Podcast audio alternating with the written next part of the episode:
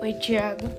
Bom dia, boa tarde, boa noite. Não sei que você vai estar vendo esse podcast, mas hoje eu vim falar um pouco sobre a democracia ateniense, que é um assunto bem legal aí que eu gostei.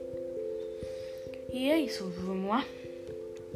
Os demos atenienses, que eram a população das diferentes regiões da cidade, passaram a ter o direito de escolher os dirigentes, assim como os funcionários públicos e também os legisladores.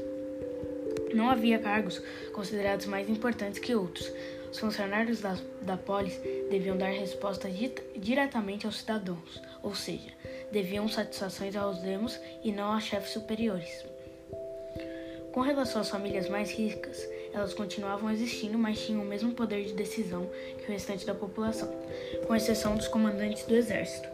Todo cidadão ateniense podia votar nas pessoas que desejasse ver administrando a cidade, criando leis e tomando decisões nos tribunais. A Assembleia Ateniense se reunia a cada nove dias para discutir impostos, comércio e declarações de guerra. Votava se erguendo com uma das mãos folhas de louro ou pedras brancas e pretas que simbolizavam sim e não, contra ou a favor. Todos os cidadãos dos demos votavam e podiam ser eleitos. Também podiam ser sorteados para ocupar alguns cargos na cidade, assim como podiam banir uma pessoa, ou seja, expulsá-la da polis ou condená-la ao ostracismo, que significava tirar todos os seus direitos políticos por 10 anos.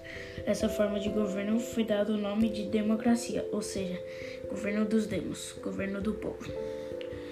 Então, o que eu acabei de falar aqui seria mais ou menos assim.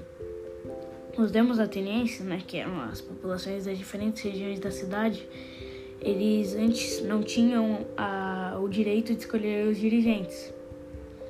Aí eles começaram a ter o direito de escolher, assim como os funcionários públicos e também os legisladores. E aí, com isso, não haviam cargos considerados mais importantes que outros, né? E também os funcionários da, da polis, né, deviam dar resposta diretamente aos cidadãos. Eles não hum, deviam satisfações aos seus chefes ou superiores, e sim diretamente à população. Com relação às famílias mais ricas, elas continuavam existindo, mas tipo, elas tinham o mesmo poder de decisão que o restante da população, como os funcionários públicos, legisladores, demos atenienses, o resto da população em geral. Com exceção dos comandantes do exército, né? Todo, todo cidadão ateniense podia votar nas pessoas que desejassem ver administrando a cidade, criando, criando leis e tomando decisões nos tribunais. A Assembleia Ateniense ela se reunia a cada nove dias para discutir, discutir impostos, comércio e declarações de guerra. Votava se erguendo com uma das mãos com folha de louro ou pedras brancas e pretas, simbolizavam sim ou não contra ou a favor. Ou seja, você levantava sua mão com uma pedra na mão, ou então com folha de louro, para falar se queria ou não. E todos os cidadãos, cidadãos dos demos votavam e podiam ser eleitos. Além disso, eles também podiam ser sorteados para ocupar alguns cargos na cidade. Assim, eles podiam banir uma pessoa, que seria expulsá-la da polis, ou condená-la ao ostracismo, que é que era tirar todo o seu direito político por 10 anos. Ou seja, a pessoa que fosse condenada a isso, ao ostracismo, ela teria que ficar esses 10 anos. Quando ela voltasse, ela teria que conquistar tudo de novo que ela tinha conquistado.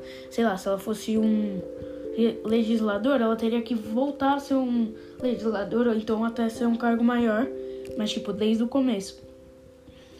Essa forma de governo foi dada o, foi dado o nome de democracia, que significa governo dos demos, governo do povo.